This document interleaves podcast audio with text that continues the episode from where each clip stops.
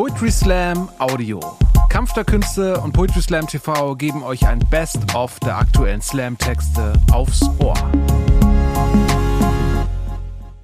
Ähm, mein Text trägt den Titel Warum ist Menschsein so kompliziert? Das Beispiel Yahya Hassan in vier Akten oder eine europäische Geschichte. Und ähm, dieser Text enthält großzügige Auszüge und ausschnitthafte Zitate aus Gedichten des dänischen Dichters und Sohn palästinensischer Geflüchteter Yahya Hassan.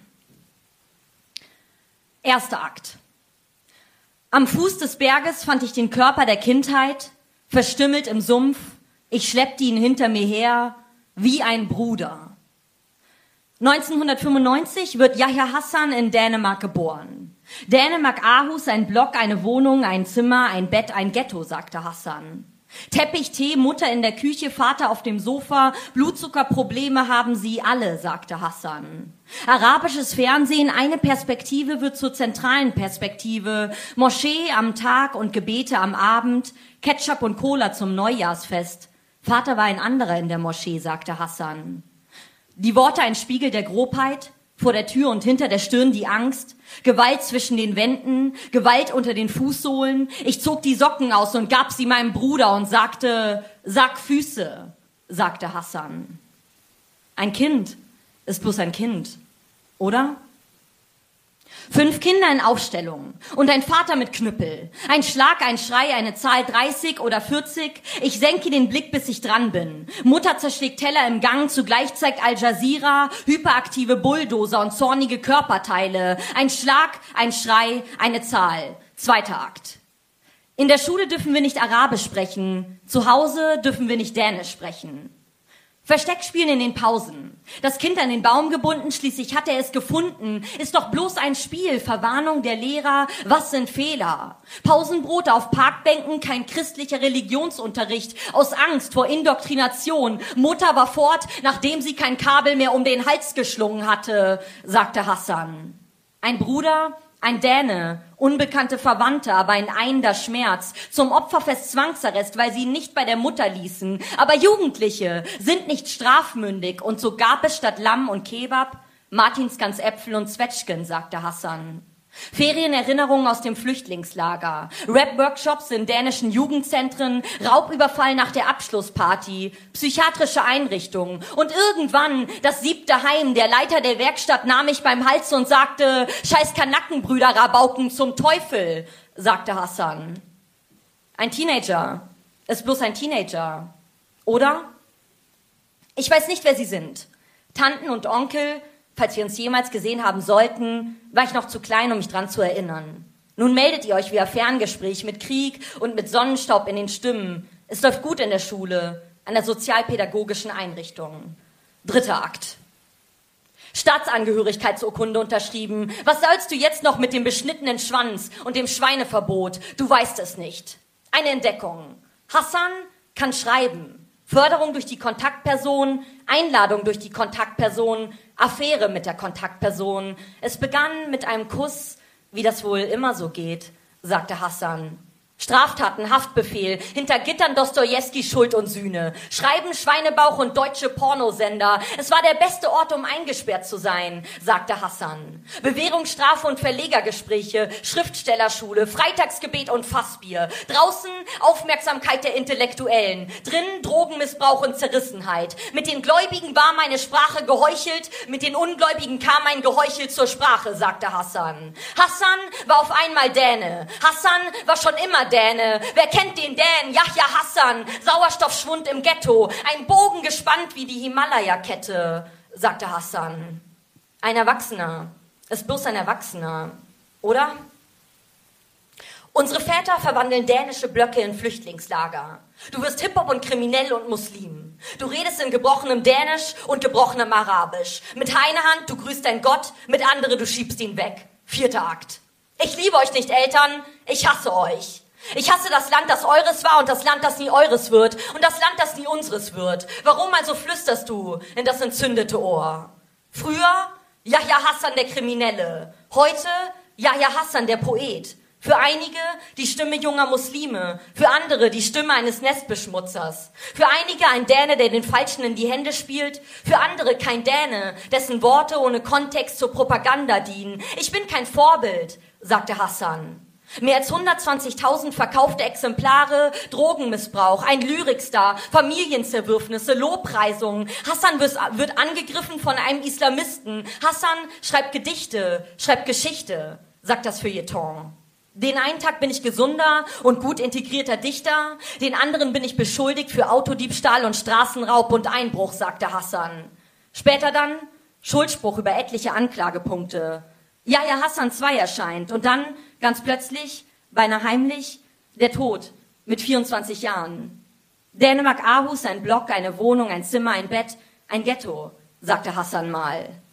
Bewundert und verachtet als Mensch, geliebt und gehasst als Dichter, gespalten, reflektiert und gebrochen als Person. Yahya Hassan ist Europäer mit einer europäischen Geschichte. Hassan ist ein beispielloses Beispiel, denn ein Toter ist bloß ein Toter, oder? Dankeschön.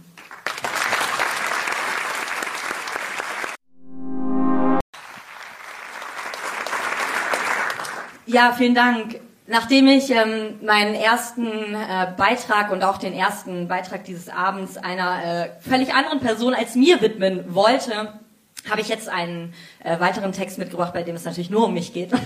ähm, und zwar habe ich im letzten Jahr ein Buch rausgebracht, das trägt den Titel Kontext. Und da drin ist ein äh, Gedicht veröffentlicht. Und ähm, dieses Gedicht ist quasi ein Selbstporträt und es trägt den Titel Meine dünne Haut.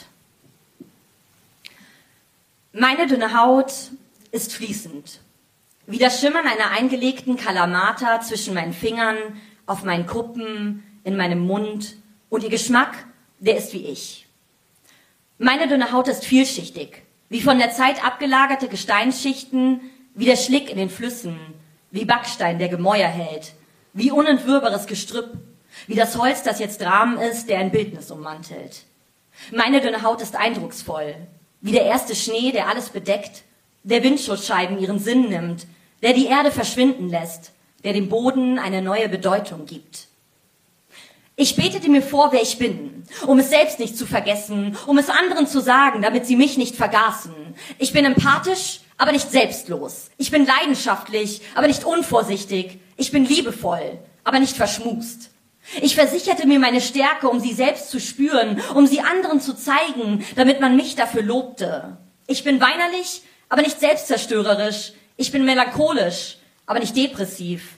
Ich bin wütend, aber nicht hasserfüllt. Meine dünne Haut ist flüchtig. Wie das nebenbei gebaute Kartenhaus am Badresen ist eine Böe in engen Straßenschächten, ist eine mit Bleistift gezeichnete Linie.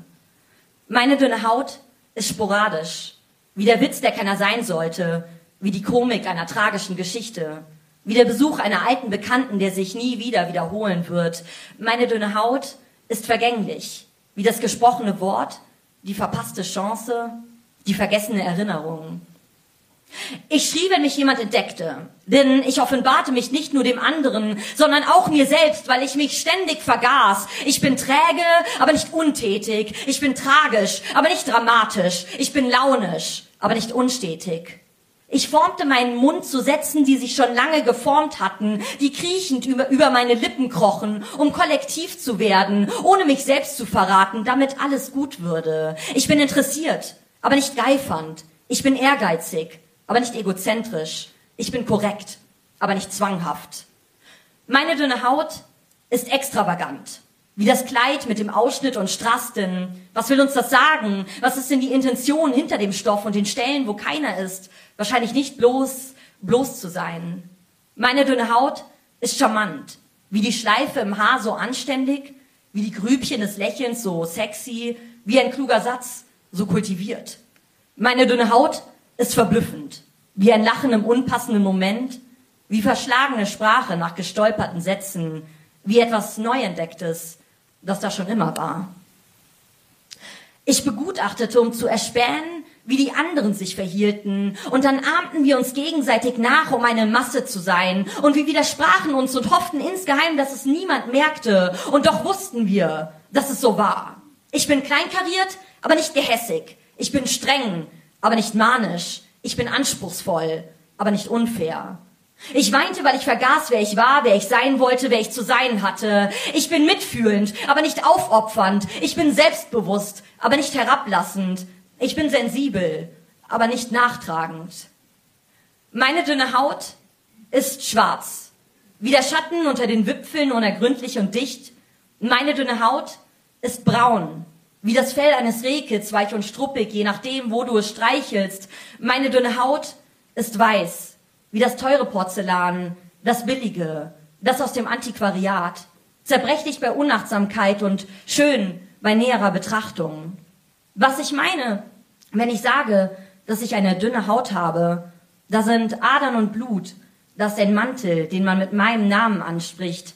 Meine dünne Haut ist eine Projektionsfläche, ist ein farbloses Bild, das jeder auszumalen versucht, der es anschaut. Meine dünne Haut ist niemals nur eine Haut. Vielen Dank.